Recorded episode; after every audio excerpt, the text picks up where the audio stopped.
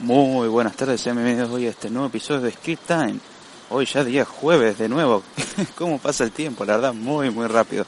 Por lo menos lo que recuerdo del episodio anterior de Script Time, muy poco tiempo. Así que, bueno, vamos a empezar con lo que es el tema de hoy.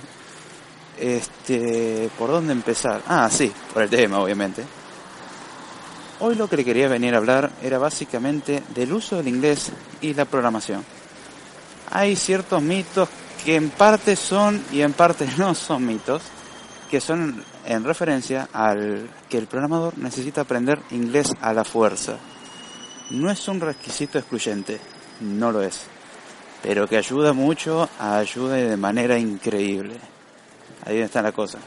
Sepan disculpar lo que son los ruidos de alrededor, son autos que están pasando, andando por la calle, volviendo a casa, saliendo de la universidad, así que se sabe disculpar. en sí, como uno notará cuando agarra un programa o un lenguaje de programación como tal, va a notar que, por ejemplo, en un lenguaje de programación, la mayoría de instrucciones están en inglés. Ya de por sí hablamos de sentencias if, if then else, hablamos del else, hablamos de los switches, de los case, hablamos de while y de for. Hablamos de loops, por así decir, cuando podríamos decir bucles tranquilamente, y mucha terminología que está rondando a lo que es el inglés. ¿En qué se basa esto? Justamente la cosa viene de que la mayoría de los avances en cuanto a computación fueron hechos en lo que, va, se siguen haciendo, pero el gran auge fue en lo que es la década del 70 y del 80, que fue cuando se estableció gran cantidad de, de las cosas que se utilizan hoy en día. Muchas de las cosas que vemos hoy en día en realidad son cosas que salieron de principios o propiedades generadas o programas hechos primitivos en aquella época y que hoy en día lo seguimos replicando porque si vamos al caso, un sistema matemático basado en lo que son colas, eh, lo podemos llevar a lo que son las colas de los procesadores, las colas de un programa, la cola de un supermercado, y lo llevamos a un montón de conceptos, al igual que pila y distintas estructuras de datos que nosotros trabajamos. Entonces, de ahí se establece que muchas de las cosas son de origen entre sí estadounidense y las que no son de origen estadounidense, hablemos en serio y digamos cuál es la lengua prácticamente universal, el inglés. Entonces, si un manual no estaba en inglés, se lo traducía en inglés. Y si está en inglés, perfecto. Hay, por ejemplo, el manual de Erlang, que no me acuerdo si estaba en suizo o sueco o por ahí estaba. Era cuestión de que existe la versión traducida en inglés que es difícil de encontrar. Así que el que quiera aprender Erlang se le va a tener un poco complicado, pero puede. Entonces, estamos notando que mucho, muchas de las cosas están basadas en cosas más bien antiguas, que a su vez están basadas en inglés. Si uno lee un programa, puede leerlo de una manera muy mal hablada, usando una gramática no del todo correcta, pero básicamente está hablando en inglés. De una manera muy básica, pero lo está haciendo al final. Entonces, ¿es excluyente o no? No, uno se puede memorizar lo que son las sentencias, para qué sirve cada una, funciona. Ahora bien, muchos de los trabajos que se requieren, se requieren con conocimiento de inglés. Fuera del campo laboral nos encontramos con otra limitante, la documentación la documentación en su gran mayoría está en inglés. Guste o no guste, está en inglés. Así que, si quieren eh, aprender un lenguaje de programación como tal o aprender en profundidad ciertas funciones, van a tener que recurrir a la documentación.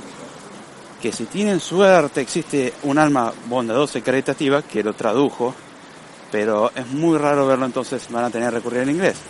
La semana pasada hablamos de lo que era Stack Overflow Stack Overflow, ¿en qué idioma está? En inglés. Entonces estamos viendo cómo todo se remonta a eso. Podemos utilizar lo que son traductores como una ayuda, pero no son la solución definitiva. ¿Cuál es mi recomendación? No se necesita un inglés muy avanzado, es un inglés más bien técnico. Casi siempre lo que se lee es con el mismo vocabulario, un vocabulario dentro de todo básico. Em, ¿Cómo se puede aprender?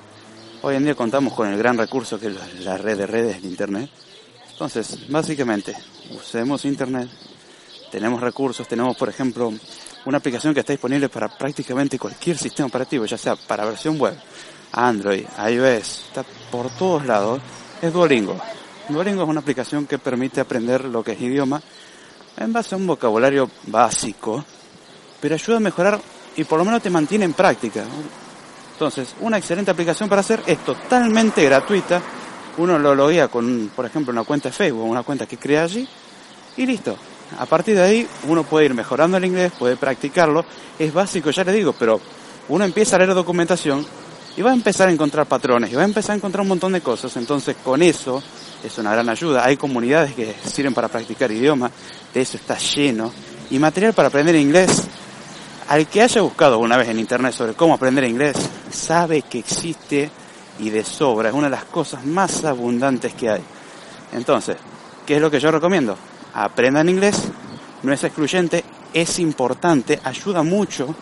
Eliminar la barrera lingüística ayuda muchísimo. Aprender un idioma de por sí ya tiene sus buenos efectos, pero en el caso de la programación ayuda como no se dan una idea. Mi manejo de inglés no es el mejor que digamos, pero me defiendo. Y eso me está ayudando muchísimo a lo que es hoy en día. Así que sinceramente les recomiendo eso. Ya creo que me estoy pasando el tiempo, no puedo ver el contador de tiempo. Espero llegar a subir el episodio a las 8, son las 7 y pasadita, así que si para las 8 llego a casa y me conecto a una red aceptable, subo el episodio a internet, así que espero que les haya gustado. Mi simple consejo es, aprenden inglés, no es tan difícil. Si saben español, el inglés les va a resultar más fácil porque para la gente de habla hispana es más sencillo que viceversa.